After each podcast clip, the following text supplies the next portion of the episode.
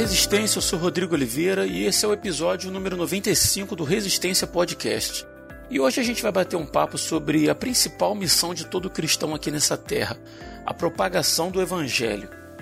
Jesus disse: Ide por todo o mundo e pregai o Evangelho. E isso talvez seja um dos textos mais conhecidos de todo cristão. Mas isso significa que devemos abandonar nossos afazeres e sair pelos quatro cantos do mundo? Ou isso é um serviço só para os missionários? Ou melhor, será que todo cristão já não é um missionário por si só? Ou melhor ainda, dá para ser um missionário onde eu estou nesse exato momento? E é sobre isso que a gente vai conversar aqui hoje. E para tanto eu recebo aqui meu amigo irmão Rodrigo Muniz. Fala, Rodrigão. Estou muito feliz, né? E com o coração bastante alegre de estar participando desse, desse cast, né? E ter a certeza de que o Senhor vai falar conosco bastante, bastante coisa e que vai nos abençoar nesse momento, né? Nesse programa. Amém, cara. Que assim seja. E também com a gente aí para fechar o time, meu irmão, amigo e primo. Você vê que tá no, já está num nível além do Muniz, Daniel Oliveira. Fala aí, Dan. É um prazer, né? É uma alegria estar participando de mais um cast. E a gente espera, né, como sempre, poder estar contribuindo, né, primeiro para a gente, né, que estamos gravando o cast aqui, e segundo para os nossos ouvintes, né, que a gente possa ser útil e que o Espírito Santo possa estar nos iluminando e nos utilizando, né, nos dando direção para a gente falar aquilo que é essencial para todos nós, né? Porque essa missão pertence a todos nós, né? Então, todos os cristãos são intimados, né, a pregar o evangelho. Então, vamos refletir e pensar nas melhores maneiras que a gente pode estar fazendo isso. Sim, com certeza, cara. Ô Muniz, estava falando aí questão de, de níveis, cara. Nós, fomos, nós somos irmãos porque Cristo nos fez irmãos, né? Somos amigos porque o Resistência Podcast nos fez amigos. Agora, primo, cara, eu não, eu não posso resolver seu problema, entendeu? Então, então, esse aí vai ficar só pro Daniel mesmo, mas, mas tá tudo certo, a gente vai seguindo. A única diferença é que ele te conhece há mais tempo, só isso. É. não, o Rodrigo tem uma vantagem. O Rodrigo tem uma vantagem, ele já comeu o, o, filé de frango da minha mãe é milanesa porque ele é sobrinho. É verdade, é verdade. Isso aí é uma grande vantagem, realmente. Ah, é, tem isso. Tem a isso. comidinha da tia Zezé realmente é, é só pros primos, ô Muniz, só pros primos. Especial, especial, especial, né? Tá certo, não tem problema não. Mas eu fico feliz, eu fico feliz de saber que você tá é, usufruindo desse, desse maná e desse manjar. Tá, desse bem, manjar. tá bem servido, né? Eu fico feliz com a sua alegria. É, isso aí, na, na verdade é porque, enfim, é, é, é, longe de, de, de, de, ficar triste, né, chateado e tal, não sei o que, eu fico feliz de saber que você se alimentou bem, né, na casa da tia Zezé. Um abraço, tia Zezé. não esquece de mandar, não esquece de mandar uma quentinha pra cá, não. João Pessoa 1034, pode mandar. Tá certo. Rapaz, a vida cristã é chorar com os que choram, mas também é se alegrar com os que se alegram, né? Não é? Pô? Ah, então. É isso aí.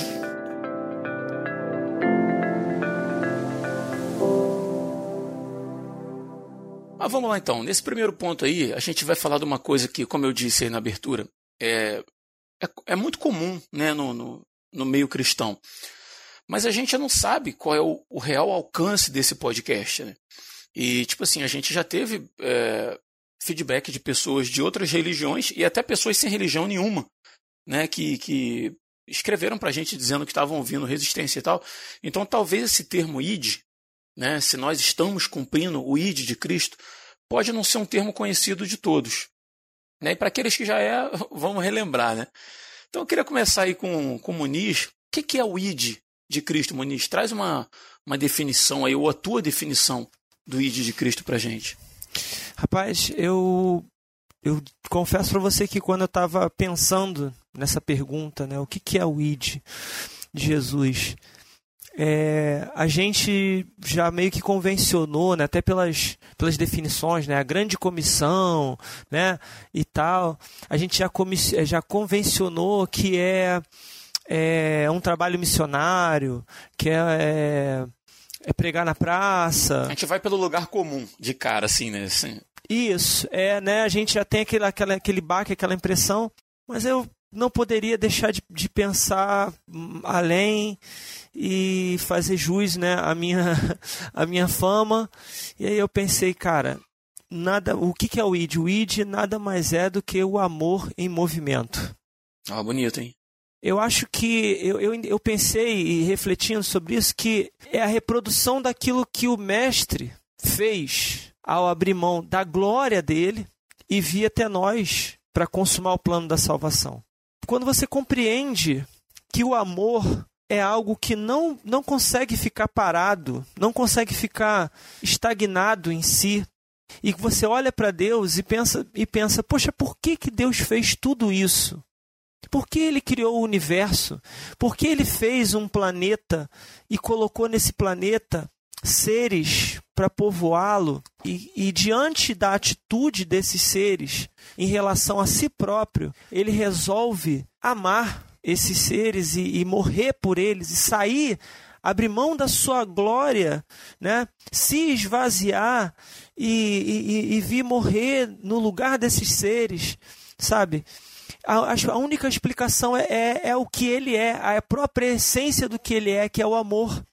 E é, uma, e é algo que, que é tão poderoso que não foi suficiente para ele permanecer na esfera de amor que já existia na eternidade entre o Pai, o Filho e o Espírito Santo e que transbordou para a criação e para nós. Então, eu penso que o id, sabe, é é essa, essa, esse transbordar de algo que a gente recebeu do Pai, algo que a gente está vivendo, algo que a gente está experimentando, que é esse amor, essa graça, sabe?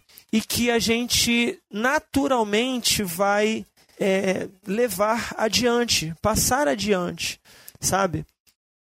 Tem até um filme antigo que chama Corrente do Bem, não sei se vocês é, lembram desse filme, né? Eu lembro, eu lembro. Uhum. Uhum. Kevin Spacey, aquele garoto do. Agora esqueci o nome dele, o garoto do Sinais. Isso. É o menino que ficou esquisito. o menino que ficou esquisito é, é ótimo, né? mas é, mas é um filme fantástico, né? E que mostra essa coisa do, do, do, do, passar adiante, né? Algo de bom que você recebeu e tal, que nada mais é do que esse amor em movimento que não me deixa ficar guardando né, essa, essa, essa maravilhosa graça, esse dom precioso, esse tesouro, né? E tem os textos ali, você vai lendo o, o Novo Testamento em Mateus, em João, e você vai vendo que tudo que o Senhor vai falando, né, em relação a isso para os discípulos, fala desse movimento, né, de você ir e você dar de graça aquilo que você recebeu de graça, né? Você fará, vocês, vocês farão, né? Tá lá em João, vocês farão obras ainda maiores, sabe? E por que, que nós faremos obras ainda maiores? O que, que vai nos motivar a fazer obras ainda maiores? Né? O que, que vai me motivar a amar o meu, o meu próximo assim como Cristo me amou? Ou seja, eu recebi algo dele e eu vou é, é, passar adiante é justamente essa consciência de que esse tesouro maravilhoso não me deixará ficar parado. Então eu irei, né, e farei, né? É aquela é aquela aquele alerta que, que Paulo faz, né, aos romanos quando ele quando ele fala lá em Romanos 10, do, do, do, do, versículo 12 ao 15, que ele fala, né, que como, como que eles vão crer, né? Eu vou ler aqui só rapidinho, ó. Como invocarão aquele em que não creram? E como crerão naquele de quem não ouviram? E como ouvirão se não há quem pregue? E como pregarão se não forem enviados? Como está escrito: quão formosos os pés do que anunciam a paz, dos que anunciam coisas boas. Sabe? Então, é, é, é, é eu percebo na fala do, de Paulo essa, esse, esse amor, esse, essa preocupação, esse carinho, né? Preocupação mesmo, poxa, eles estão lá e como eles vão crer se eles não ouvirem? E como eles vão ouvir se não tem ninguém que pregue? Como pregarão se ninguém for enviado? Então nós somos enviados pelo Senhor para cumprir essa, esse chamado, vamos dizer assim, é, e não necessariamente que o Senhor vem e, e, e, bate na sua cabeça com a varinha mágica e fala assim: agora você vai. Não, mas é algo que transborda, como eu falei, do amor que a gente recebeu do Senhor. Muito bom. E você, Dan, como é que você pensa a questão aí de ir por todo mundo e pregar o evangelho? Como é que você explicaria isso para alguém que não tem contato com a, com a vida cristã, com a religião cristã? Esse id, né, ele vai aparecer ali em Mateus 28, do texto que é conhecido como a Grande Comissão. É, o que me chama a atenção nesse texto é o, é o versículo 18, que Jesus vira para os discípulos e fala assim: ó, Então Jesus, aproximando-se deles, lhes assegurou: Toda autoridade me foi dada no céu e na terra. Então Jesus ele está comissionando a sua igreja a anunciar a vitória de Cristo. Que Cristo agora está revestido de autoridade. E que autoridade é essa? Primeiro, que ele venceu a morte. Né? Que o preço do pecado ele pagou. E que ele está vivo porque ele era justo. Amém. E essa justiça agora ele vai trazer para todos. Então o fato de Jesus estar vivo agora, revestido de autoridade, agora ele está revestindo a sua igreja para pregar o evangelho, para anunciar a vitória que Cristo conquistou. Triunfando na cruz sobre os demônios, sobre a mentira do diabo, sobre todo o engano que vem iludindo o mundo a, né, desde ali do Jardim do Éden, quando Adão e Eva deram ouvido às, às mentiras da serpente, né? A manipulação da verdade que a serpente fez ali diante de Eva, e Adão e Eva ouviram a sua mentira e o pecado entrou no mundo, e Jesus está comissionando a igreja a pregar a verdade, a verdade dele, de que tudo, que o pecado foi vencido, que a salvação foi conquistada através dele e que existe uma vida, que existe uma maneira de viver, uhum. e essa maneira de viver é o reino de Deus que chega no mundo através do nascimento de Cristo. Glória a Deus. E é por isso que Jesus fala ali no verso 20: ensinando-os a obedecer tudo quanto vos tenho ordenado, e assim eu estarei permanentemente convosco até os fins dos tempos. Então Jesus, ele manda a igreja, a igreja não tem outra coisa a falar, como o Muniz disse, a não ser o que Cristo ensinou. A igreja não tem outro exemplo a seguir e a fazer e a obedecer, a não ser tudo que Cristo fez. E o que Cristo fez? Ele amou, ele cuidou, ele abraçou, ele, ele perdoou, ele, ele chamou atenção, mas ele chamou atenção em amor para divertir, para trazer a pessoa do erro para o acerto, trazer a pessoa do pecado para o arrependimento, não simplesmente só para humilhar as pessoas. Essa, essa não é a função do evangelho. O evangelho quer fazer trazer consciência de pecado, produzir consciência, produzir entendimento sobre a situação humana, sobre a situação que, que o ser humano caiu, e também consciência de que Deus enviou o seu filho para que nós pudéssemos viver uma nova realidade. E essa realidade que ele quer que nós vivamos é a vida que ele viveu neste mundo, uma percepção totalmente mudada, né, com a luz de Deus, uma percepção de Deus na vida humana que, no, que muda toda a nossa o nosso relacionamento com a sociedade, seja com a família, seja com o trabalho, seja com, com, com tudo que nos cerca, com tudo que compõe né, a nossa sociedade como um todo. E isso é o reino de Deus. Então é por isso que a igreja ela está debaixo, revestida da autoridade de Cristo. E casando com o que o Muniz disse aí, né? A boa nova que o apóstolo Paulo ele quer pregar, essa boa notícia que ele quer trazer para o mundo é Jesus Cristo. Jesus Cristo é a nossa salvação. Jesus Cristo é a vida que nós devemos, devemos é, viver. Jesus Cristo ele tem os valores e as virtudes que eu quero ter. Jesus Cristo faz as obras e ele comanda para nós que nós façamos as mesmas obras que ele fez. Aleluia né, e que nós ampliemos essas boas obras que, que ele praticou no, no, nos seus três anos, né, em todo, em, nos seus 33 anos de vida e nos seus três anos de ministério, quando ele teve ali pregando a palavra de Deus, ensinando, né, trazendo luz e esclarecimento para uma, uma geração que estava vivendo em trevas, obscurecidas pelas falácias, pelas mentiras, pela manipulação do Velho Testamento que os fariseus e os saduceus faziam da Bíblia, né, da Bíblia do, do Antigo Testamento. E Jesus vem trazer a verdade, vem mostrar a luz e vem libertar aquela geração daquela mentira. E hoje a igreja ela tem continuado da mesma forma, trazendo a verdade de Cristo, combatendo as falsas heresias, combatendo a manipulação da verdade, a corrupção do Evangelho de Deus que a gente tem visto aí né, na sendo falsamente pregado por muitos e a verdadeira igreja tem que trazer essa luz e trazer essa consciência para o mundo e encaixando aí com o que o Muniz disse, né, como diz o Evangelho de João, que Deus amou o mundo de tal maneira que ele deu o seu filho.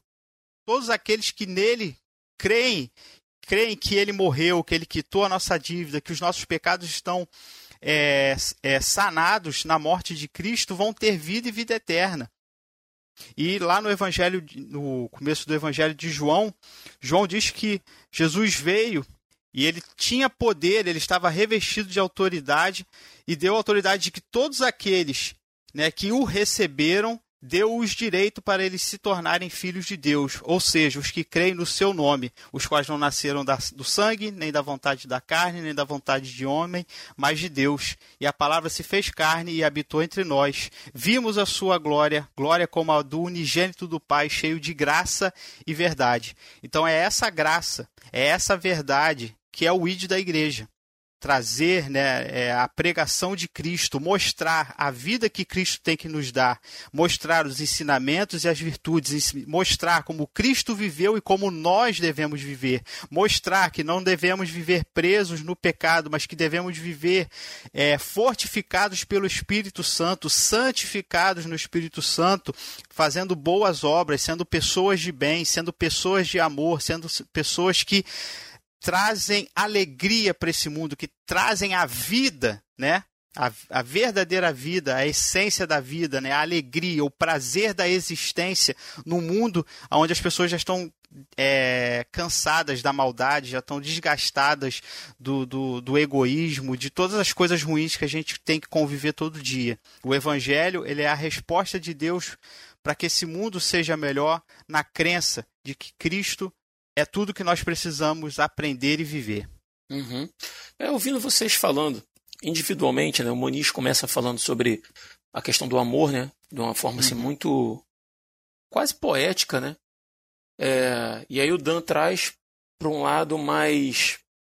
Uh, eu não estou dizendo que o comunismo não está falando de uma forma bíblica, mas o Dan traz de uma forma talvez mais conhecida no ambiente religioso. Uhum. E pensando em quem está ouvindo a gente, talvez não tenha familiaridade com isso, eu pensava assim: será que a pessoa talvez, é, na fala do Muniz, possa levar para um lado de que se eu viver qualquer expressão de amor e essa expressão, o que secularmente se entende como amor, eu estou agradando a Deus. E aí, de repente, vem a fala do Dan e leva lá para o outro lado e diz assim: olha, a gente está falando de Cristo, está falando de, de redenção, está falando de tal, que, que é aquela coisa que tem a pegada mais religiosa, vamos dizer assim. E aí a gente pode cair também num outro extremo de alguém achar que o serviço religioso, sem amor, está agradando a Deus. Entendeu? Acha porque, porque eu vou à igreja, porque eu sou dizimista, porque eu uso uma saia, porque eu carrego uma Bíblia, uhum. porque eu uso uma gravata, porque eu prego num púlpito. Então, né, eu tô, eu tô agradando a Deus. Quando na verdade não, cara o bonito disso é que a, a, as duas falas de vocês se complementam, pelo menos assim na minha ótica, de uma forma tão perfeita, cara, tão profunda, uhum. que não dá para um existir sem o outro. Não dá para eu crer em Cristo sem a prática do amor. Ao mesmo tempo que não dá para eu viver uma vida de amor ao próximo sem, sem amar a Deus primeiramente, né? Amar a Deus acima de todas as coisas. E é, enquanto vocês falavam, eu pensava assim que talvez o elo de ligação do que vocês falaram seria João 3,16, cara. Que fala exatamente sobre isso, né? Que Deus amou o mundo de uma forma tão maravilhosa, amou o mundo de uma forma tão absurda, Né? E o Muniz estava falando da criação, o Deus que criou o universo, criou o planeta Terra e colocou esses serezinhos aqui, né? E ele ama esses seres de uma forma tão, tão absurda que ele entrega o seu próprio filho para morrer em nosso lugar. Então, assim, cara, eu, eu espero que os ouvintes tenham tido a, a compreensão que eu tive, porque não, não há é, lado A e lado B no que vocês trouxeram, né? Mas sim duas formas de apresentar uma mesma ideia que se complementam assim para mim de forma perfeita, uhum. cara. Perfeito. Amém. Amém. A ideia é bem essa mesmo, né? Porque a gente é, não é preciso entender que eu não consigo viver esse amor naturalmente. Né? Esse amor, uhum. e aí como você colocou, né? a pessoa pode pensar qualquer manifestação de amor, então é um cumprimento do ID. Não. Né? É assim como uh, esses dias eu estava conversando com um amigo e até ele me pediu para escrever um, um, um, texto né, falando a respeito da paz, né, por conta da, das questões que a gente tem vivido, né, falta de paz, aquela coisa toda e tal. E aí estava falando sobre a paz e aquela coisa e mencionou aquele texto de Mateus 5, fala dos pacificadores, né? E aí, mais uma uhum. vez, a gente vai citar aqui né, o, o livro do Lloyd Jones, né? É, Estudos no Sermão do Monte, mais uma vez. Sempre bom. Mais uma vez a gente vai citar ele aqui. Ô, Maurício, fala pode ser que o ouvinte fala assim, rapaz, falando tanto desse livro que eu vou comprar esse negócio. Pois é, é. pois é, vai dar um dia, né? Foi o Lloyd Jones, né? Facilitou pra gente. Ele já escreveu um livro eu falei, pra que não usar? O cara já teve o trabalho de escrever pra caramba. É. Tá ali. O cara já mastigou pra gente. No amor dele, ele já produziu uma obra pra gente conseguir compreender o amor de Deus. Vamos usar. Vamos usar, não é? Então, quer dizer, é, e ele fala a respeito dessa questão do versículo que fala de bem-aventurados os pacificadores, porque eles serão chamados né, filhos de Deus. É, e ele vai alertar o leitor né, da, das bem-aventuranças que ele não, não, não se trata de uma coisa que você simplesmente decide, ah, e agora eu vou lá e vou fazer a paz, né? Vou, você é um apaziguador, né? No caso, né? Aquele cara que do, da turma do deixa disso, não, para, não vamos brigar não, não sei o que, não sei o que. Mas na verdade você é, transmite uma paz, né? Que você primeiro uma paz que foi estabelecida entre você e o Pai por meio de Cristo, né, que é o, a oferta de paz, ele é a verdadeira e, e, e, definitiva oferta de paz entre Deus e o homem, né, entre o homem e Deus. E por conta dessa paz que é estabelecida com o Pai, você transborda essa paz, né? você leva aqueles que estão em litígio a estarem em paz com o Senhor também. Então, ser pacificador é, é, também é uma forma de você cumprir o ID. Por quê? Porque você vai ao a, a, aquele que está vivendo é, sem paz com Deus, né? Aquele que não tem a verdadeira paz, que é a paz com Deus, né? Aquela paz que Jesus diz, né? A verdadeira paz, né? Eu, eu vos dou uhum. a, a paz, a verdadeira paz, aquela que o mundo não pode dar, né? Então, é, é levar Cristo para o mundo é levar a paz, é ser pacificador, é, é um sinal de que somos filhos de Deus né, de que somos discípulos, de que temos essa a mesma natureza de Deus implantada em nós por meio do Espírito, que nos leva a amar e viver da mesma maneira como o Senhor vive, né, manifestando esse amor inconformado em ver o homem ali em litígio com o Senhor, e se preocupando, né, olhando para esse ser que está longe do seu Pai, que está longe do seu Criador e que precisa, por meio de Cristo, voltar para o seu Pai, estar em paz novamente com o seu Pai, né? Então, por isso da complementariedade, né? É uma, é uma, é esse amor né? amar o próximo não é qualquer amor, né? É, é o amor que nos leva de volta para o nosso Pai. Uhum. É, é, esse, é essa atitude amorosa, graciosa de levar o homem de volta ao seu Pai. É como aquela criança perdida, né? Aquela criança que você encontra no shopping, que você encontra na rua, que, que se perdeu do seu pai, que não sabe onde está. Cadê meu pai? Cadê meu pai? Está perdido, está vivendo longe do pai.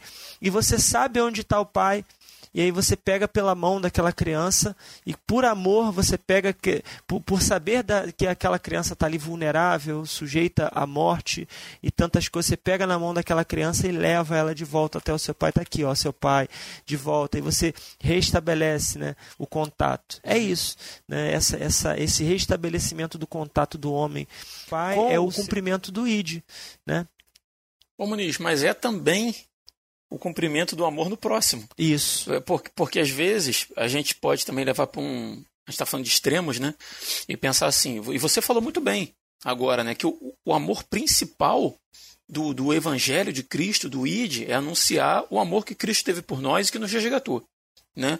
Mas isso não exclui a atitude prática de amor em relação ao próximo. Não. Por exemplo, é, matar a fome de quem tem fome, matar a sede de quem tem sede, perdoar quem precisa ser perdoado. Né? Uhum. Atitudes práticas de amor mesmo, porque, cara, não dá para você também excluir isso da vida cristã. Né? Eu sei que estou falando isso, não, não, deveria ser com você, porque eu sei da tua vida, sei como é que você trabalha em relação à vida do, à vida do próximo. Mas a gente também, a gente como cristãos, vou dizer assim, estou falando nós três especificamente, mas a gente não pode cair no erro que é só anunciar o evangelho e o outro que se exploda. Sim. Né? Uhum. Eu lembro daquele Paulo Capelletti teve uma vez aqui na nossa igreja aqui, uhum.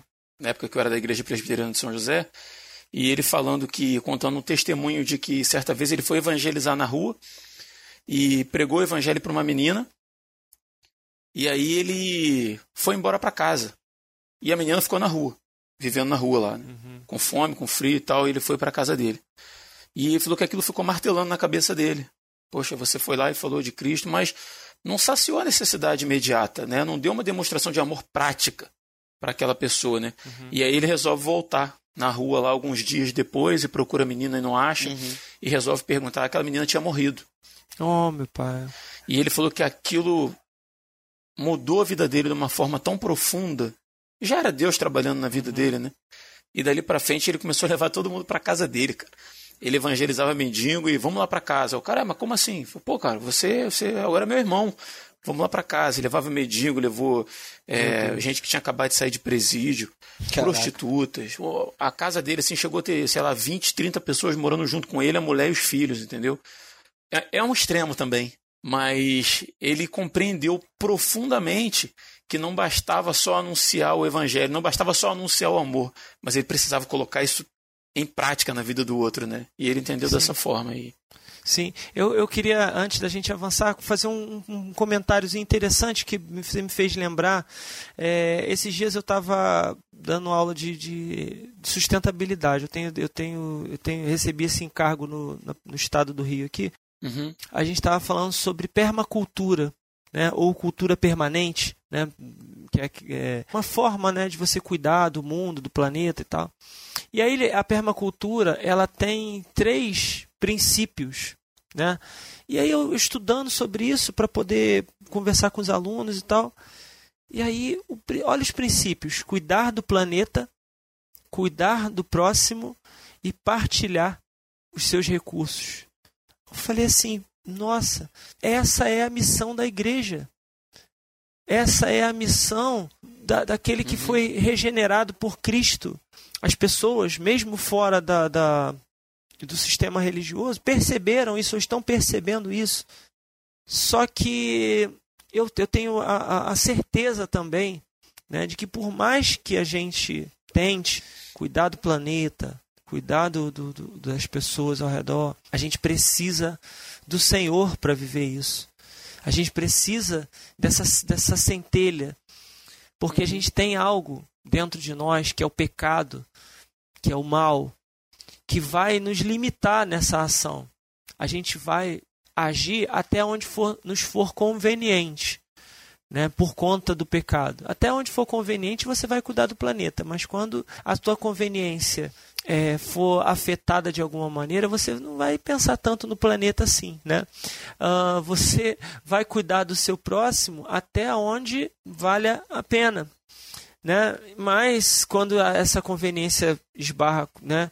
Quando esse, quando esse cuidado esbarra na tua conveniência, você já não vai pensar tanto no próximo e uhum. nem partilhar. Mas aí é que está a questão, porque o Espírito de Deus e o amor de Deus em nós, ele nos faz transcender a conveniência ele nos faz ir além da conveniência. De você cuidar do planeta, mesmo que isso não seja chegue a um ponto de você ter que fazer algo que não é conveniente para você, propriamente dito, mas que vai beneficiar o planeta ou que vai beneficiar outras pessoas ou que vai é, saciar a fome de outras pessoas. Mesmo que para isso você não sacie a sua fome, você sacia a fome de outro. Mesmo que você para isso não sacie o seu frio, você sacia o frio de outro. Mesmo que para isso você precise perder a sua vida, mas você ganha a vida do outro. Né? Então é aí é que você começa a entender é que o que me faz o que me faz sair da minha, da minha posição de conforto e, ir em direção ao perdido? Né? O que me faz cumprir aquela palavra de Jesus quando ele fala: aquele que quiser ganhar a sua vida, perder lá, mas aquele é, é, que perder a sua vida, uhum. achar lá. Como que, como que eu chego nesse ponto? É justamente por meio do Senhor né, dessa, dessa ação poderosa do Senhor, do Espírito Santo em nós. Por isso que não tem como a gente viver esse id sem o Senhor na nossa vida. Né? Tem uma canção que diz: O amor sem Deus tão passageiro é. Né? Nesse passageiro a gente poderia botar conveniente, uma série de outras coisas, né? Exatamente. Precisa manter essa, essa centelha. Dan, é, a gente lê lá em Marcos 16, 15, é, na versão da João Ferreira de Almeida está assim: E disse-lhes, falando de Jesus, dizendo: Ide por todo o mundo e pregai o evangelho a toda criatura. Mas a versão da, da, da Bíblia King James atualizada está assim: E lhes ordenou: Enquanto estiverdes indo pelo mundo inteiro, proclamai o evangelho a toda criatura. Então a gente sai do id e vai para o indo. Né? Alguém já tinha trazido isso em, em um outro cast que a gente gravou. Ou seja, a, a ideia que se passa aqui é que é uma ordem né, para todo cristão de que por onde você estiver indo, anuncie o evangelho. Né? Seja aquele que, que recebeu o chamado para ir para um, sei lá, um país de outro continente pregar o evangelho, ou para aquele que está vivendo a sua rotina de vida, como eu, você e Moniz, né? vivendo em casa, trabalhando, frequentando um grupo e tal. É, na tua opinião, cara, por que, que a maioria dos cristãos relaciona o ID com, com o, o chamado missionário externo, aquele que sai para ir para outros países, igual o Osni, que a gente já entrevistou aqui, por exemplo. E, e, se contenta em viver uma vida, uma vida religiosa sem a pregação do evangelho. Uhum. É porque, até porque quando você lê a Bíblia, né, a gente pega ali aquela fase né, final do ministério de Jesus, quando ele agora transfere o ministério para os seus apóstolos ali para o começo da igreja, a gente pega um mundo que não conhece o Evangelho de Deus. Né? A gente lê o Evangelho de Lucas, emenda com, com o livro de Atos, né? O Evangelho de Lucas e Atos estão assim inteiramente ligados porque é o mesmo autor que escreve, né? Uhum. E a gente vê que o mundo não conhecia. E a, a igreja recebe essa comissão, né? Até com a conversão do apóstolo Paulo, isso se torna muito mais incidente né, da, da, da pregação, da propagação. É, o apóstolo Paulo é o grande evangelista, não, não é o maior, mas é um dos grandes evangel, é, dos evangelistas do Novo Testamento, que Sim, fundou uhum. mais igrejas.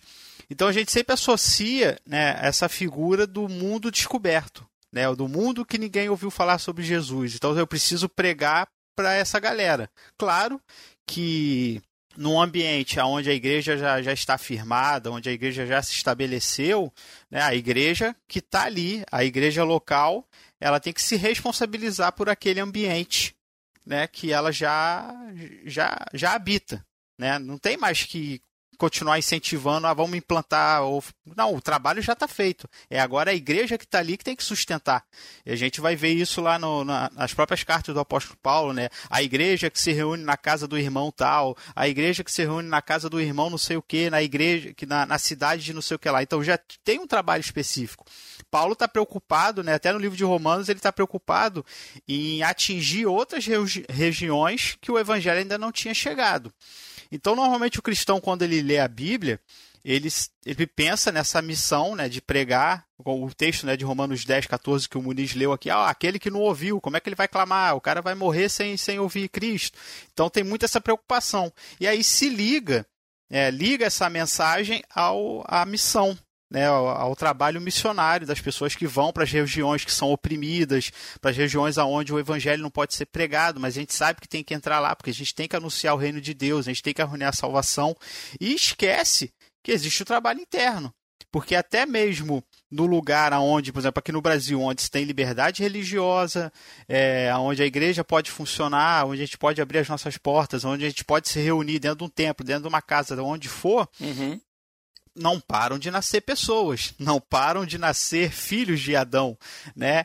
E, e embora o nosso ambiente seja um ambiente é, que normalmente se fala que existem muitos cristãos é, ou que tem uma consciência cristã, tem muita gente que só ouviu falar do farisaísmo cristão, só ouviu falar de um Cristo que, que criado por fulano, criado por ciclano e não o Cristo do Evangelho. Então a igreja local ela tem que continuar fazendo a sua obra igual o missionário que está lá pregando na África, pregando no, nos países do Oriente Médio, pregando Cristo, porque as pessoas têm que ouvir a verdade.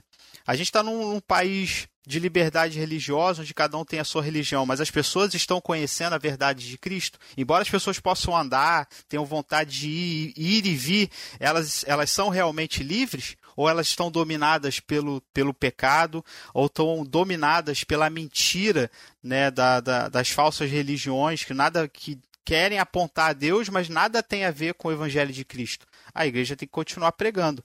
Então a gente é, coloca muito nesse ponto daqueles que nunca ouviram falar nada e esquece que ao nosso redor existem várias pessoas que estão ouvindo um monte de coisas, mas que não tem nada a ver com o Evangelho de Cristo e elas precisam ser apresentadas ao genuíno e verdadeiro Evangelho de Cristo. Sim. Então a igreja tem essa missão continuamente. Uhum. Muniz, todo cristão, na tua opinião, é um missionário? Sim ou não?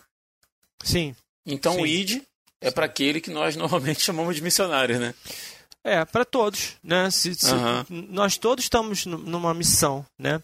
Inclusive, eu estava eu tava pensando aqui né, nessa questão, tem um texto lá de 1 Pedro, capítulo 2, versículo 11, que diz assim, Amados, eu os advirto como peregrinos e estrangeiros que são, a manter distância dos desejos carnais que lutam contra a alma nós já, já todos nós é, que nascemos de novo, né, que fomos alcançados pelo Senhor, nós já estamos vivendo como peregrinos, como forasteiros. Nós não, não, não temos uma. Né, a nossa pátria não é aqui. A nossa, a nossa, nosso descanso não é aqui. A nossa pátria não é aqui. Nosso reino não é daqui.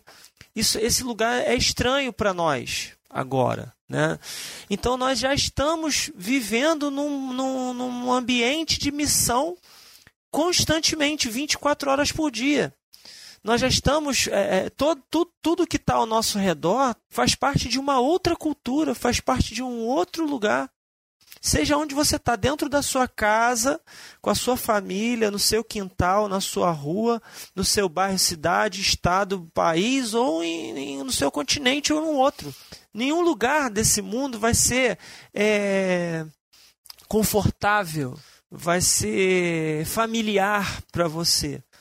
Todo lugar vai ser. É, é, é, você vai estar como um peregrino e forasteiro. Então você já está em missão, uhum. sabe? Então não tem essa de que, ah, não, missões é só para aquele irmão que recebeu um chamado e tal. Não, não tem como. Se você recebeu o amor do Senhor, você você precisa sabe, transbordar esse amor. E não tem como você represar isso, não há como você esconder uma, uma, uma cidade construída em cima do, de uma montanha. Então isso significa que eu tenho esse, essa missão, sim, você tem essa missão. Mas aí tem a grande questão. É, ainda lá em Romanos, no capítulo 12, no versículo 3, que ele fala algo bem interessante aqui, ó.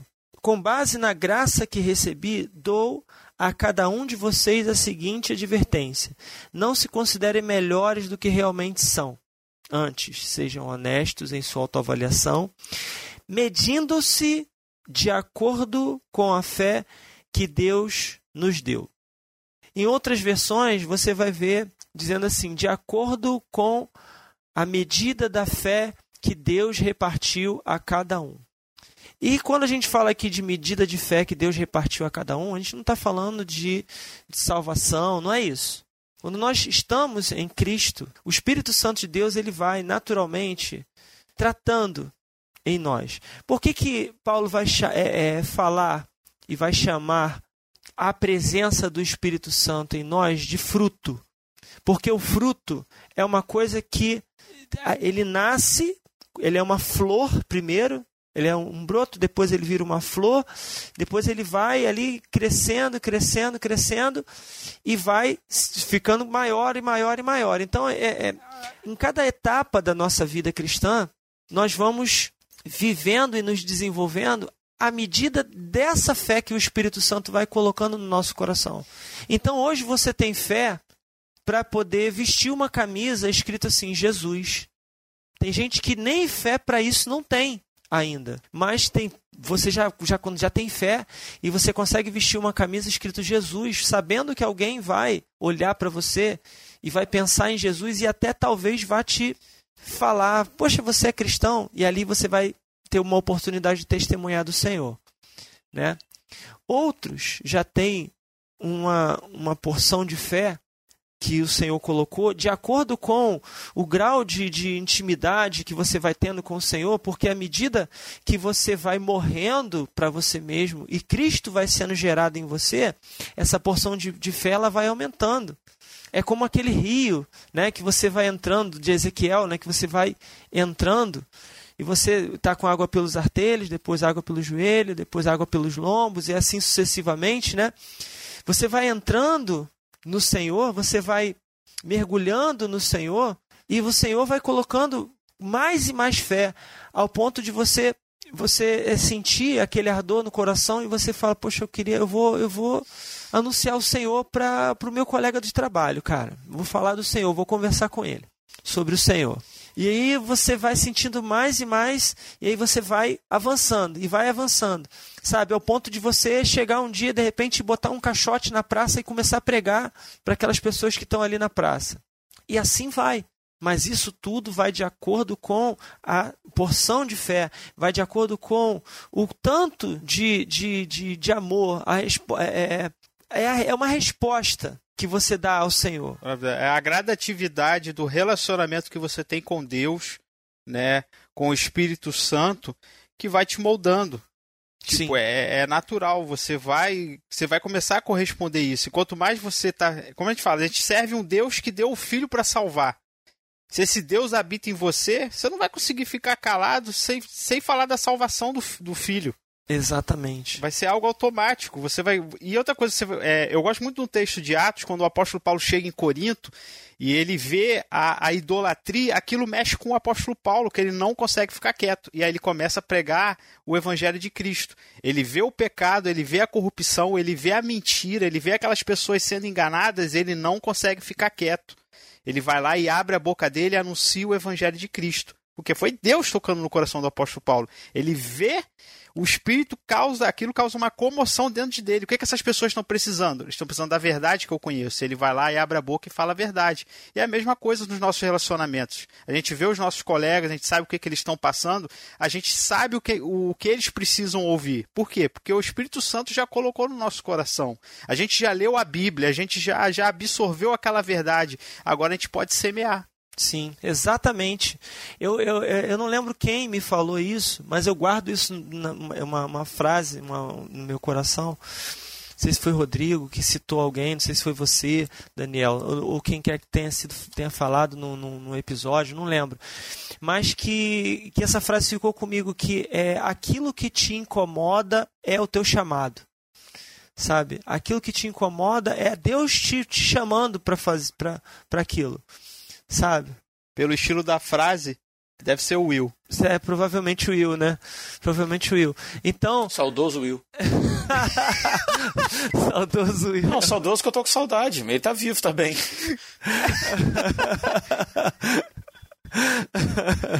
então, sabe? Então, se você, como o Daniel falou, você é você está no teu trabalho e você vê aquela pessoa ali que está amarrada, está aprisionada em grilhões ali, numa situação ali, aquilo te incomoda, o Senhor está te chamando, é aquilo ali é o teu chamado. É, se você, você vê a, a, situação de idolatria num determinado lugar e tal, e você vê, caramba, é, aqui isso está me incomodando, o Senhor está te chamando para aquilo ali sabe? Então a gente pode responder a esse chamado. Esse chamado ele acontece em qualquer lugar, qualquer hora e para qualquer um. Sabe, não tem os, os, os especialistas, os, os, os, sabe, os poderosos e tal. Não, é, Deus se incapacita, né, como diz lá em Efésios, né, um ele chamou para apóstolos, outro para profetas, outro para evangelistas, outro para pastores e doutores e tal. Sim, homens como dons, né? Ele vai dando esses, esses homens como dons para a igreja. Amém. Mas isso é uma responsabilidade de todos nós, porque todos nós temos um, um dever de levar o amor. E é interessante, só, só para poder pegar um gancho aí também né, no, na, na pergunta que você fez para o Daniel, porque essa questão do id ou do indo, né? Longe de, de, de, de, tentar responder aqui, até porque eu não tenho esse domínio do grego né, para poder responder. Inclusive, eu estava estudando para poder participar aqui do, do Cash e eu vi um vídeo do Iago Martins, né, que está aí, o link está aqui no, na, na descrição, é, falando justamente sobre isso. E ele cita também um livro que ele escreveu, que é Você Não Precisa de um Chamado Missionário. Né? Não sei se vocês já já souberam desse livro. Já, já. Né? Já, já, já soube desse livro. E ele. Sim, sim. E aí ele estava falando um pouco sobre isso, sobre essa questão do id, do indo, né? Ele conversando com um especialista sobre isso, eu esqueci o nome do, do irmão. Mas, enfim. É... E aí eu, eu fiquei com vi a explicação e tal, ele fala que na verdade tem, é, tem toda uma questão ali de semântica e tal, do grego, né? Enfim. Mas uh, a pergunta que ficou na minha cabeça é, foi o quê? Por que você deu um, um suspiro de alívio quando você ouviu dizer que não, não é id, é indo? Por que você ficou tão feliz em interpretar dessa forma, sabe? E não como o, o, o imperativo id e faça discípulos, id por todo uhum. mundo e prega o evangelho. Por, por preguiça? Por comodismo? Por quê? Por que você, por que você é, ficou feliz de, ah, não, agora não é id, né? então eu não tenho que me coçar para para sair da minha vida aqui, da, né, abrir mão da minha vida, abrir mão dos, das minhas coisas e tal. O quanto você ama o Senhor? O quanto você ama o teu próximo? A pergunta não, não, não necessariamente é se é id ou se é indo, mas a pergunta é: o seu amor, ele vai além de você mesmo? Uhum. Ele vai além da sua própria vida? E o quanto você está disposto a abrir mão da sua vida por amor ao seu próximo? Seja daqui, da sua casa, da sua rua ou lá do Afeganistão. Sabe? O quanto você está disposto a abrir mão, o quanto você está apegado na sua própria vida e nas suas coisas, nos seus afazeres, nos seus prazeres, né? Desse mundo que você ficou tão feliz de ouvir que não é mais id, que é indo. A, a questão é que as pessoas elas estão perecendo, estão perecendo sem o Senhor. Se você tem problemas que te impedem talvez de ir, mas você pode ir para dentro do seu quarto e dobrar o joelho e orar uhum. e interceder. O quanto você está disposto a se entregar para uma vida de oração, com jejum e intercessão, para que essas almas sejam libertas da condenação eterna. Ah, eu não, eu não tenho condições físicas, de saúde, é, não tenho condições nem de dobrar meu joelho. É, tinha até uma música do, do, do Catedral antiga, né? Não sei se vocês lembram, né? Que fala. Começava assim: Havia certa vez um homem que dizia o nome de Deus. Não sei se vocês lembram essa música. Mas a, é, a história é bem interessante porque ele vai. Ele vai ficando cada vez mais velho, é um homem que vai ficando cada vez mais velho, mais velho, mais velho. E ele, ele não. Chega a um ponto em que ele não tinha nada mais além do infinito desejo de querer e o silêncio. Mas aquele desejo dentro dele ardia de uma forma que só Deus conhecia. E aí, na, no final, a música diz assim: E Deus tudo entendeu, sabe? Então, se você tem realmente o amor de Deus dentro de você ardendo pelas almas, mesmo que você não possa ir você pode enviar, você pode, você pode dobrar teu joelho e interceder, você pode orar, você pode evangelizar pelo WhatsApp, você pode gravar vídeo, você pode fazer o que for, sabe? Mas o amor, ele vai explodir de dentro de você, sabe? E se não está explodindo, é porque talvez não haja esse amor dentro de você. Cara, tem um outro aspecto aí que eu queria trazer, tem uma frase que ela foi atribuída a São Francisco de Assis, mas nas minhas pesquisas aqui, na verdade eu fui pesquisar para ver quem era o autor, né?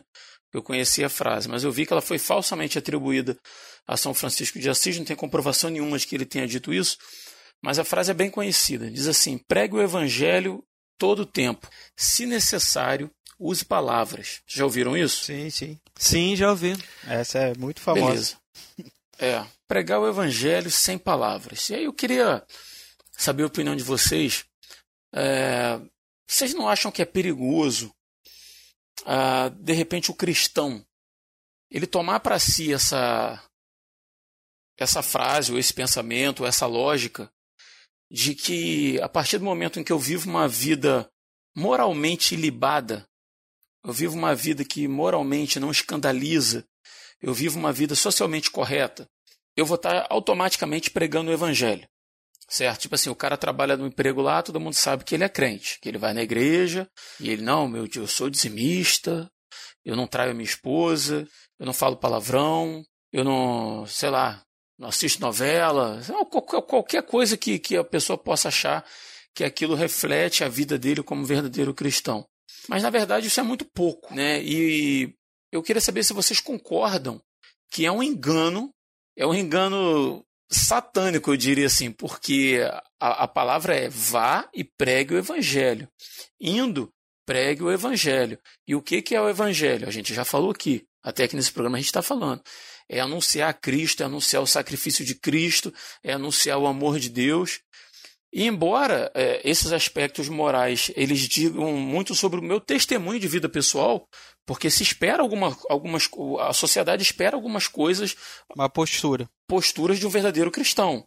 Mas isso não Sim. é o evangelho. Então eu quero saber de vocês se, se. É, é uma pergunta meio que redundante, mas se vocês também acham que é perigoso viver uma vida moralmente ilibada e achar que isso abarca a, a completude da evangelização. É, Rodrigo, é, é, como você falou, e a gente tem que deixar claro aqui, a gente para pregar o evangelho, né? A gente tem que ter, primeiro temos que testemunhar o evangelho na nossa vida, isso é o básico. Não adianta eu falar, senão a gente entra no caso da hipocrisia. Como é que eu vou apontar, né, o que, que Jesus falou? Como é que você vai apontar, tirar a trave do, tirar a farpa que está no olho do outro, se você está com a trave cravada no teu olho? Né, o cristão ele tem que ter uma postura. Eu entendo sim que o cristão para a primeira coisa para ele ter a brecha, né, ou no mínimo para ele ter a sua fala respeitável ou uhum. digna de ser ouvida, é o testemunho pessoal. Se você não vive o que você quer apresentar para mim, para que você quer pregar o evangelho? O testemunho pessoal está atrelado, ele é essencial para a pregação do evangelho, para você ser ouvido, né? É essencial. Uhum. E é essencial. É, eu gosto de ter um texto do, do, do, do apóstolo Paulo, quando ele está preso lá e ele fica com um procônsul desse lá romano, e o cara fica fazendo de tudo para ver se Paulo paga uma propina para ser solto. Uhum.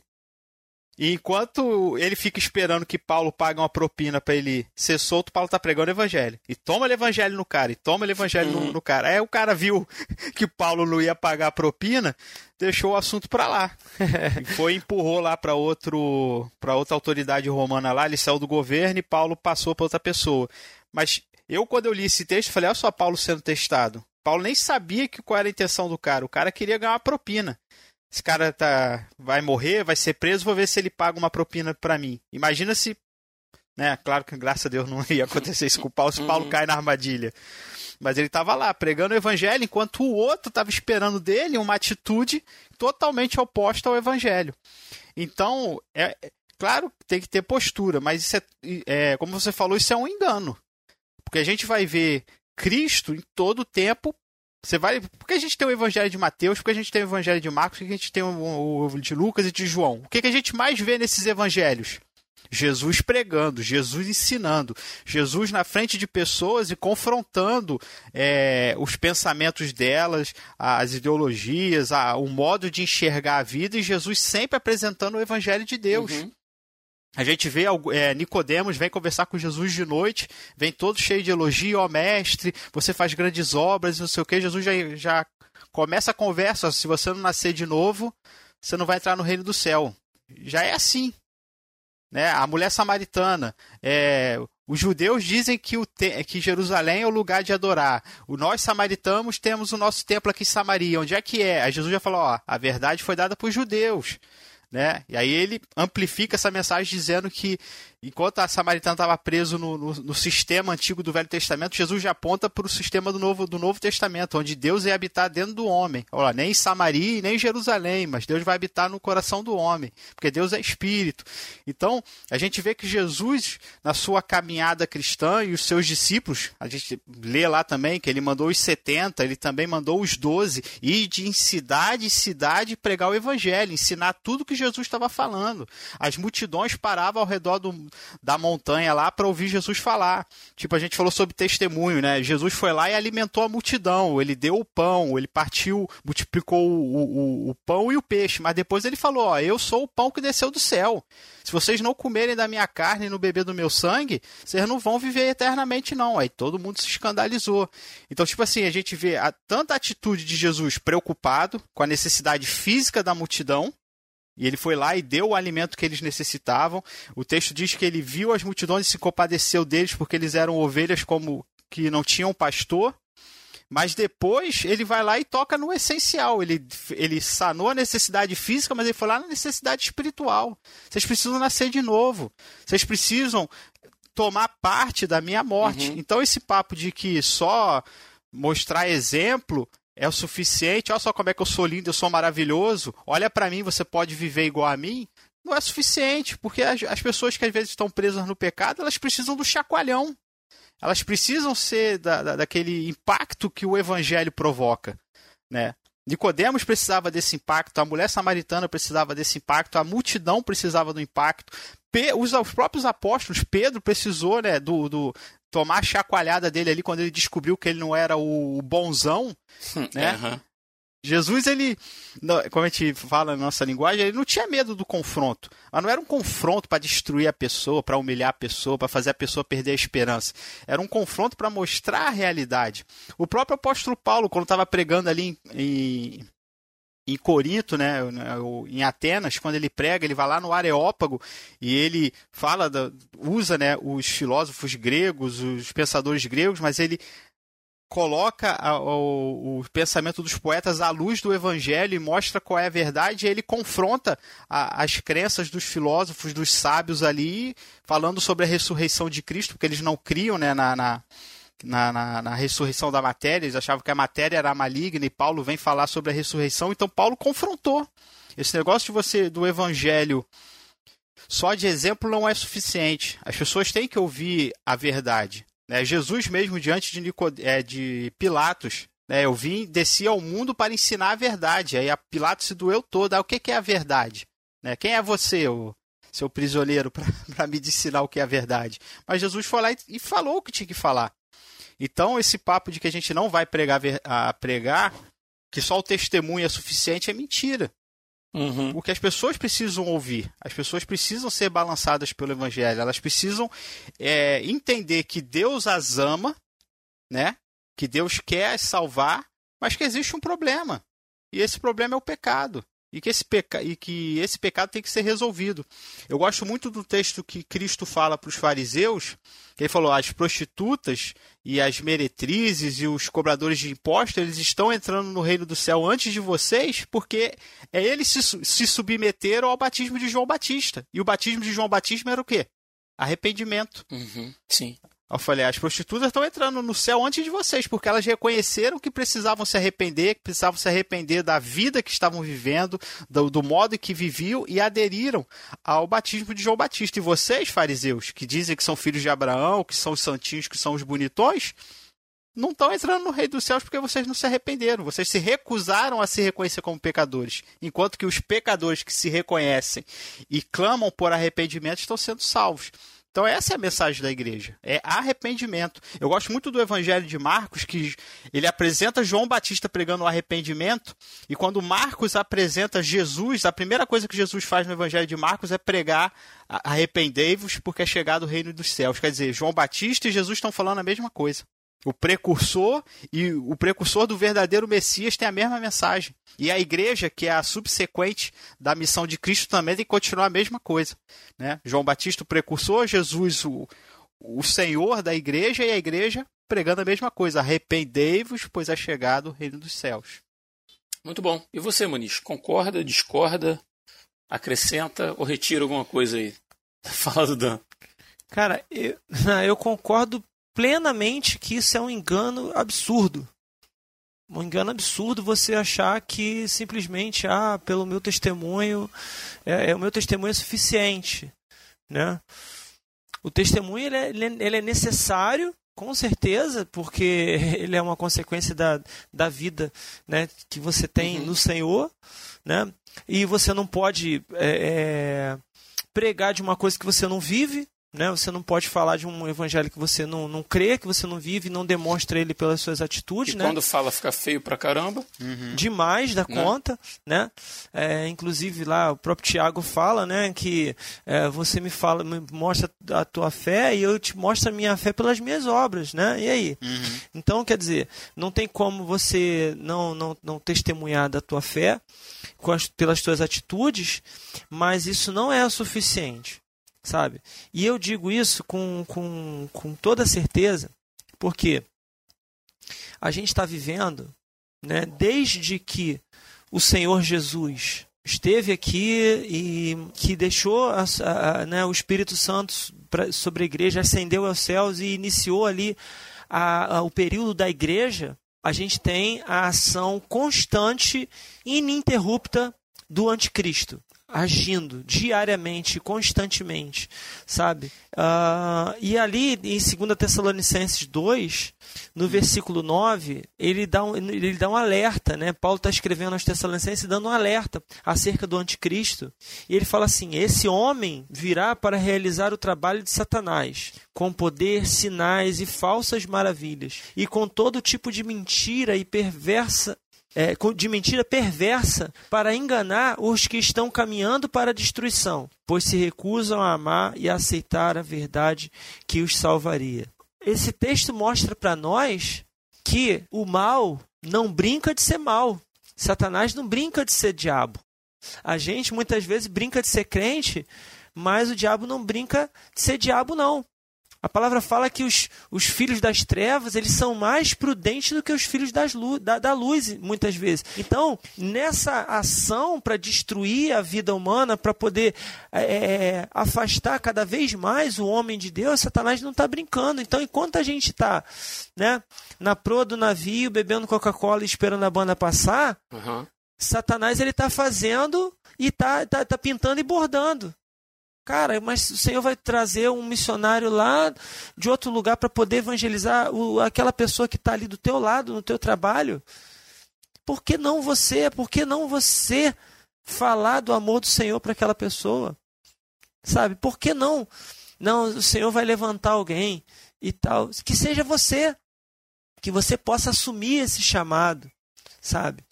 e que você possa cumprir essa, esse, é, é, preencher essa lacuna, sabe? Precisa de alguém. Levanta a mão. A gente que, né, é, que teve, na, eu tive nas Forças Armadas e o, o Rodrigo está é, lá na Força Auxiliar. A gente aprendeu que é, quando, quando se fala assim, precisa de um voluntário, você tem que ser o primeiro a levantar a mão. E por que no, isso a gente está falando de um, uma força humana? Né? A gente é ensinado a isso. Mas e por que no reino de Deus a gente não faz isso? A gente não é o primeiro a levantar a mão. Eis-me aqui, Senhor, envia-me a mim. Por que a gente não fala isso? O teu testemunho é o ponto de partida da evangelização. Ele não é o fim, ele é o início da sua evangelização. E dali em diante, você deixa Deus te usar, que tem muito caminho aí, muita seara pela frente, meu irmão.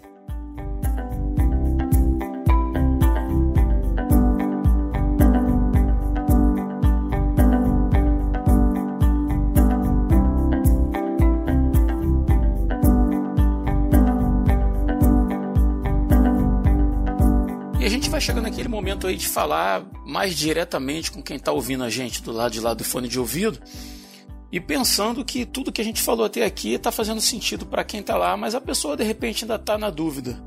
Ela está pensando lá, eu vou, eu fico, como que eu faço e tal.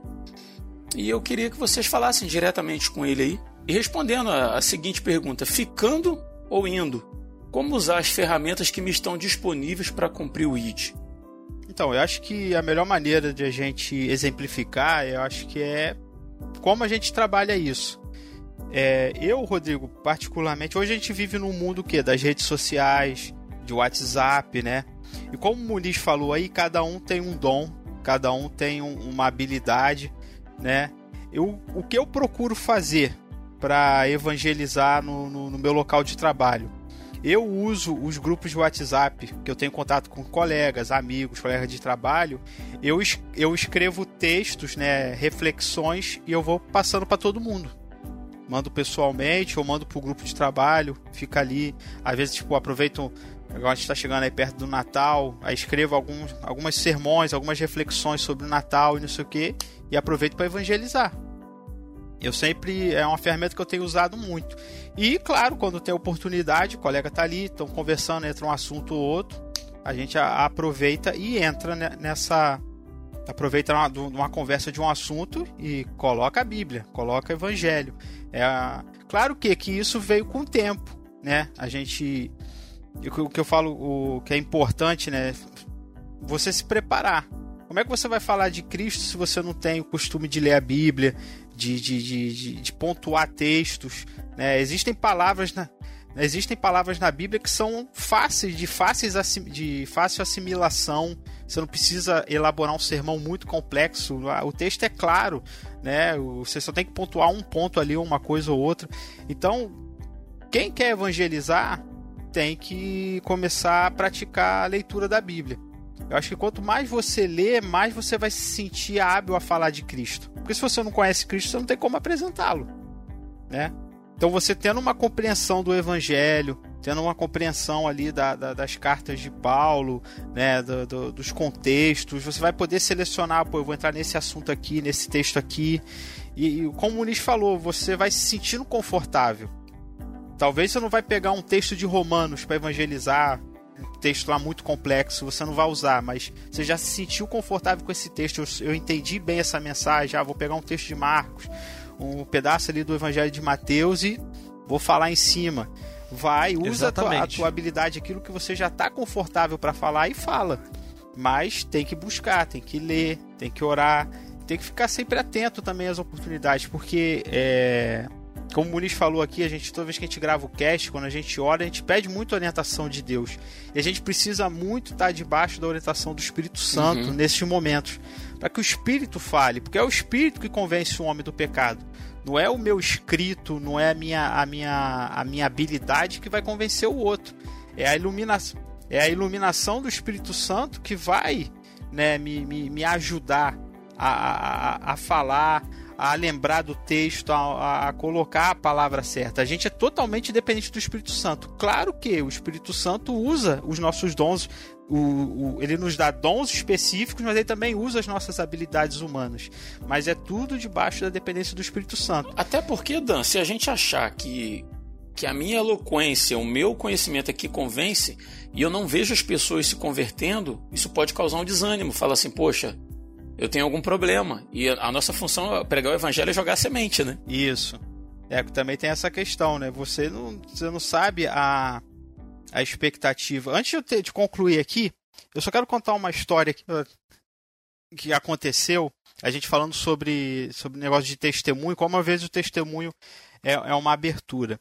Alguns anos atrás, o tio avô da minha esposa, ele ficou muito doente, né? Ele desenvolveu um câncer no, no, no, no intestino, na parte final do intestino grosso.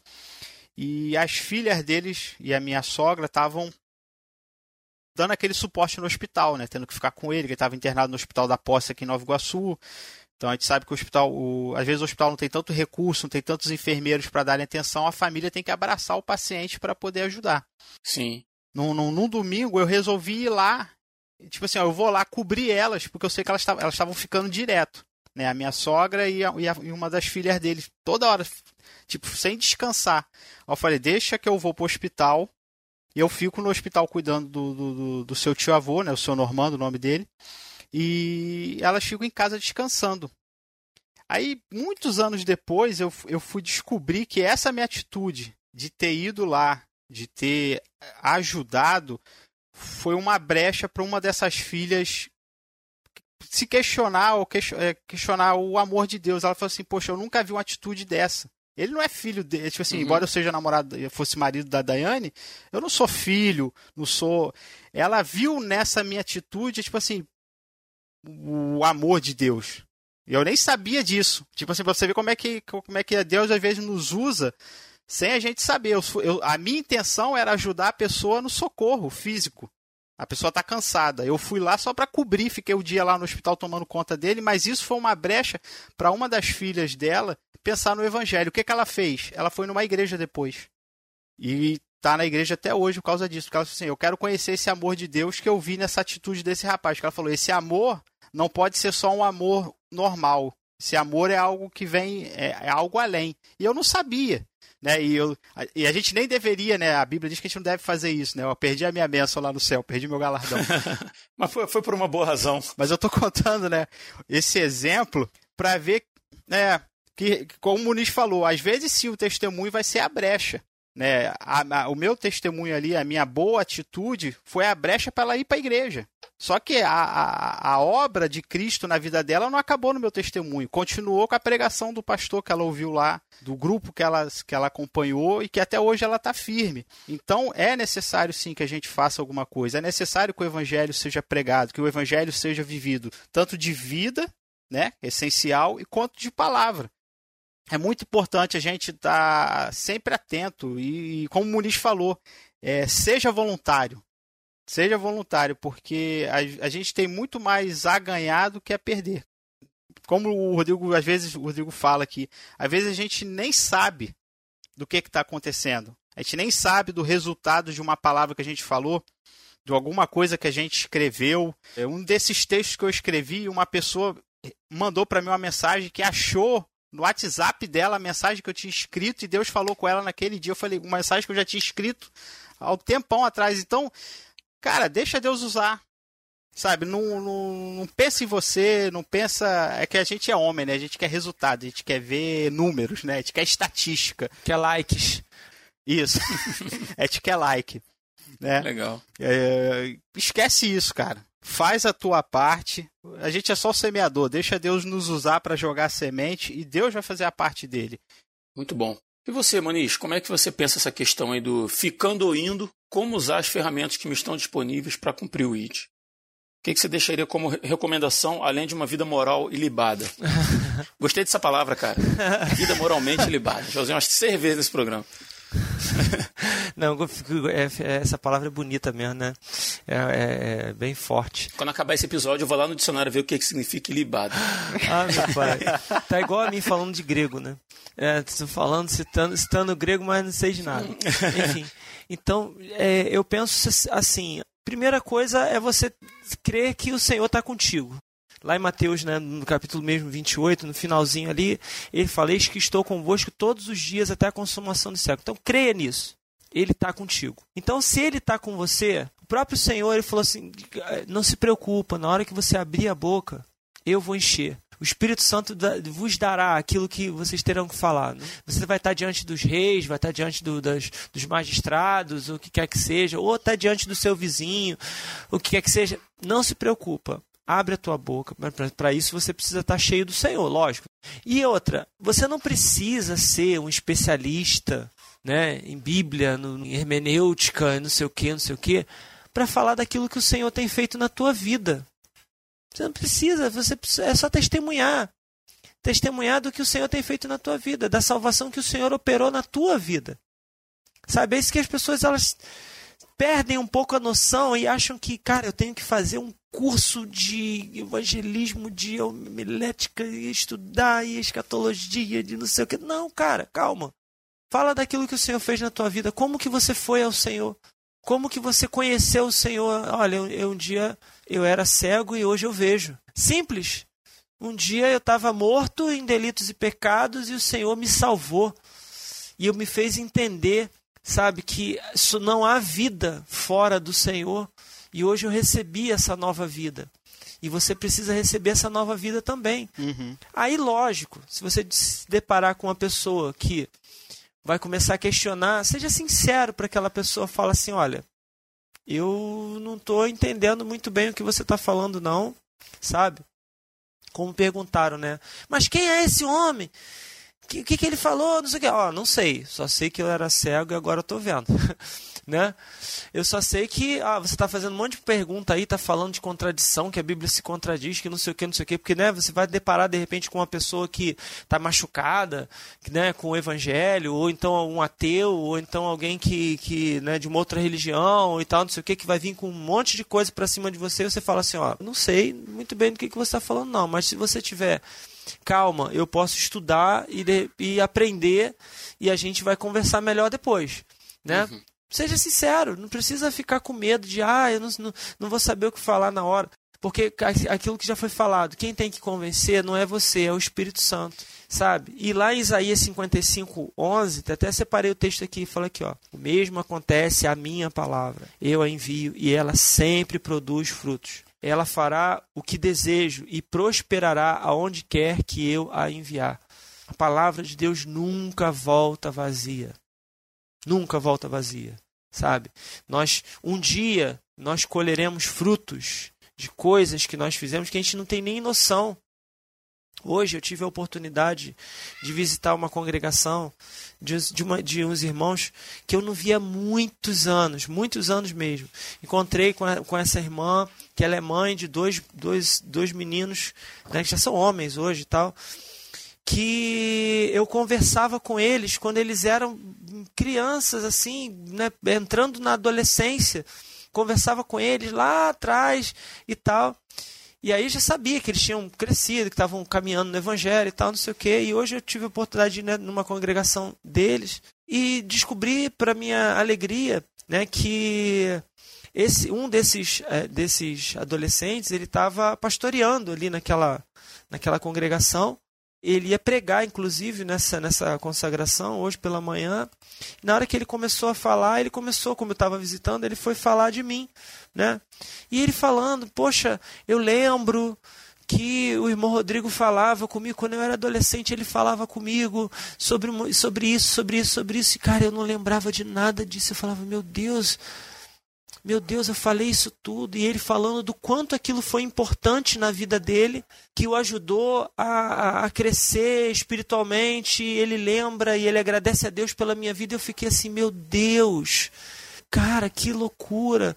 Então, assim, fica tranquilo, seja apenas um canal do Senhor, que o Senhor vai te usar. O Espírito Santo vai te usar transborda o amor de Deus para essas, essas pessoas que estão ao teu redor. Não se preocupa muito, não. Vai falando do Senhor. À medida que o tempo for passando, você vai aprendendo, você vai ganhando, vai ganhando experiência, sabe? E, logicamente, você também pode se preparar. Pode e deve se preparar, sabe? Então, inclusive, tem algum, alguns, alguns materiais que são maravilhosos é, em relação à questão do evangelismo. Existia, e aí não tem nem como você, é, a gente compartilhar link, porque não existe mais o link desse site. Se chamava Evangelismo Bíblico, é, do irmão Ray Comfort. Esse irmão, é, na verdade, era uma tradução, esse irmão lá dos Estados Unidos. Você procurar no, no, no YouTube, você vai achar vários vídeos desse irmão, é, Ray Comfort é, falando sobre o evangelismo bíblico. Inclusive tem aí na descrição um vídeo dele é, que, eu, que eu compartilho com você e que fala justamente sobre essa questão de como evangelizar. Que ele, e, inclusive tem um link também aí de um livro que se chama O Maior Segredo do Inferno. É, esse livro tem pro Kindle. Se você, se você tiver né, esse, esse aparelho, tiver como acessar, você pode comprar né, na Amazon. E aí ele fala justamente que o melhor caminho, na verdade o caminho bíblico para você evangelizar é você usar a lei. Né? A lei é o aio que nos conduz a Cristo. Né? E você usa lá os dez mandamentos para poder falar né, que, de quanto nós somos pecadores e que no final das contas é, nós est estávamos condenados por conta de quebrar esses dez mandamentos continuamente. Né? E aí, por conta disso, o Senhor era necessário que o Senhor viesse e morresse no nosso lugar, e por meio dessa graça nós temos vida eterna. Então, tá, é, é, esse livro ele é tremendo, ele fala bastante sobre sobre isso. Vale a pena você procurar instruções assim para você poder estudar, para você se aprimorar, para você poder ser mais eficaz na, na, na, transmissão do evangelho, mas sem nunca perder de vista que você um dia foi salvo e é essa experiência que é o mais importante, o mais precioso que você pode transmitir para qualquer pessoa e levar essa pessoa a Cristo. É isso. Eu acho que se eu fosse passar para o ouvinte aí alguma dica assim em relação a tudo que a gente falou, e a gente acabou meio que sem combinar, cada um falando da sua experiência pessoal, né? Eu diria que observa o teu entorno e esteja atento àquilo que você julgar deficiente. De repente você, diga assim, estou falando para cristãos, né? Você tem o Espírito Santo em você, você tem o conhecimento, você tem o amor de Cristo, você está querendo é, jorrar isso para fora de alguma forma, está querendo usar, como a gente disse, as ferramentas que estão disponíveis para você cumprir o ID, de repente você não sabe como. Então, dentro disso, eu estou te dizendo, observa o teu entorno esteja atento àquilo que você julga que é deficiente. E aí pode ser qualquer coisa, eu não sei, mas no meu, no meu exemplo pessoal, é, foi assim que surgiu o RP, lá em 2014 os podcasts cristãos que eu conhecia na época, não estou dizendo que eram todos que tinham disponíveis, né? De repente alguém vai dizer assim, ah, não, mas o outro já falava sobre isso. Mas o, o, aqueles que eu conhecia, eles eram muito focados em estudos teológicos. E eu senti um pouco da falta de uma vivência cristã mais prática, um ensino cristão mais prático, para coisas do dia a dia, sabe? Ali para o chão da vida eu sentia falta disso. E eu ficava meio que reclamando, poxa, não tem isso, não tem isso, não tem isso. Então até que um dia eu parei para pensar assim e falei, cara, por que não gravar um podcast? Olha aí. E aí eu fui, aí eu fui lá, chamei esse, esse amigão aí, Rodrigo Muniz, está lá desde o primeiro episódio, né? Uhum. Você vê que o nome do, do, podcast é RP. Porque ia ser Rodrigos Podcast, né? Era, Rodrigo, Era Rodrigo Muniz e Rodrigo Oliveira. Mas aí, por, por causa daquilo que eu joguei deficiente, cara, que o que eu não achava, não buscava, não encontrava, surgiu o RP em 2014, cara. E aí, olha quantos anos a gente está aí né, usando uma, uma, ferramenta, porque o RP é uma ferramenta, e ela está indo, né? Ela não está só ficando, ela está indo, porque a gente recebe feedback de gente aí, cara, de pô, gente do Japão, cara, sabe? Às vezes a gente pega ali a, análise para ver onde o resistência está sendo ouvido, claro, por brasileiros, né, que, que moram no Japão, mas na Holanda, Estados Unidos, Portugal, cara, uma série de países assim. E, cara, simplesmente porque alguém em determinado momento resolveu prestar um pouquinho atenção no entorno, né, e, e, e trabalhar em função daquilo que jogou deficiente. Né? Então, assim, observa. Observa lá no seu serviço, observa no seu círculo de amigos, observa na sua família. E ao invés de ficar reclamando porque ninguém está fazendo, seja você o agente né? Vai fazer, estando na sua casa ou fora dela, onde você estiver. Indo, né? Ou ide, mas o evangelho tem que ser pregado, né? Tem que estar atento. Amém.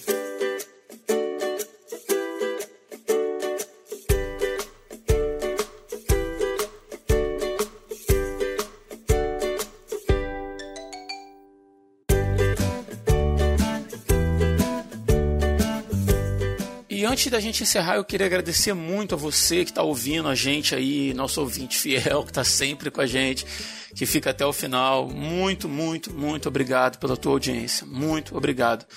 E eu queria agradecer de forma especial, mais uma vez, a vocês que, com todo carinho, sabe, tiram um pouquinho do dinheiro que vocês têm e ajudam Resistência Podcast financeiramente.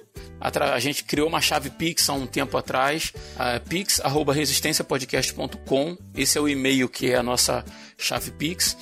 E, cara, tem gente que, que tira dinheiro e manda pra gente. E a gente está praticamente fechando mais um ano sem que eu tenha custos, sem que eu tenha que tirar do meu salário para sustentar o Resistência Podcast. Então, o Resistência Podcast hoje, ele é sustentado integralmente por você que ouve a gente. Então, se você que ouve a gente aí e é um contribuinte do Resistência Podcast, receba, poxa, toda a nossa gratidão, nosso carinho, tá bom? Muito, muito, muito obrigado.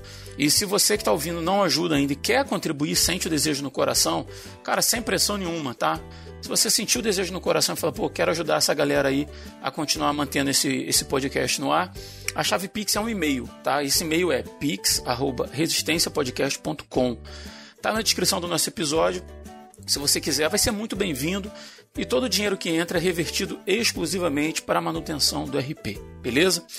É, queria deixar aqui também nossa confraria no WhatsApp. Se você quer participar com a gente lá no WhatsApp, bater um papo, chamar a gente para conversar, falar inutilidade, falar coisa séria, pedir oração quando estiver passando por algum problema e tal, a gente tem uma, um grupo no WhatsApp chamado Confraria. E o link de convite está na descrição de todos os episódios no nosso site, resistenciapodcast.com. Você entra lá, vai lá, no, clica em qualquer episódio, na descrição está lá o convite para você entrar no WhatsApp Web. Lembrando também do nosso Instagram, arroba Resistência Podcast. Segue a gente lá, dá essa moral. E principalmente, queria pedir para você mais uma vez. Já pedi no mês passado, uma galera entrou lá, fez, bacana, mas eu queria continuar pedindo. Entra lá no Spotify, procura lá o Resistência Podcast. Cuidado para não botar o Resistência Podcast de corrida que tem lá, hein? Pessoal que faz faz, faz corrida aí. O Resistência Podcast, nossa, tem a nossa logo lá bonitinha. E a, mas só que tem um porém, a logo deles é parecida com a nossa também, tem que ter cuidado. É. Né? Eles estão copiando a é, gente. Tem que ter cuidado. Estão copiando a gente. Esses filhos do cão aí. ah, tá bom. Então eu quero pegar nossos ouvintes aí. Mas não, vai lá. Você vai ver nosso logo lá do Resistência Podcast, bonitinho lá. Você já conhece a nossa logo. Se não conhece, tem lá no nosso site. É, ou então vai lá nos dois Resistência Podcast, faz isso nos dois, no de corrida e no nosso, que aí não tem erro. Dá um... Correr também é bom. Não, é, correr também é bom, correr também é bom. correr é bom, né? Se correr fizesse é. bem o carteiro. Eu... Desculpa, não ia falar besteira. Não era isso não, deixa eu falar. não, eu ia dizer que se andar fizesse bem, o carteiro era imortal, mas o podcast não é, não é de, de caminhada, é de corrida. De caminhada, é de corrida. É, então a piada não vai valer. mas enfim, vai lá no Spotify, entra lá no Resistência Podcast, Vida Cristã Sem Religiosidade. E tem uma opção lá de dar estrelas. Dá cinco estrelas para a gente. Clica lá, porque isso vai, isso ajuda a tornar o Resistência mais relevante. Aí o Spotify começa a anunciar o Resistência como sugestão para outras pessoas quando você botar numa lista lá, ele, quando as pessoas procurarem por, por temas, ele joga o resistência mais para cima. E isso ajuda muito na divulgação. Então, assim, além de você ajudar a gente divulgando nos seus stories do, do Instagram, é, nos grupos de WhatsApp, que isso também ajuda bastante, entra lá no Spotify, e clica lá e dá cinco estrelas pra gente. Beleza? E no mais é isso, a gente vai ficando por aqui. É, queria agradecer muito ao Dan e ao Muniz terem participado, cara. O prazer é todo meu, o abençoado sou eu. E o primeiro abençoado nesse programa que sou eu pela participação de vocês. Muito obrigado. E obrigado mais uma vez a você que ficou com a gente até o final. Beleza? No mais é isso, a gente vai ficando por aqui e até o próximo dia 20. Eu sou Rodrigo Oliveira. Eu sou Rodrigo Muniz. Eu sou Daniel Oliveira. E se você está ouvindo isso, você é a resistência.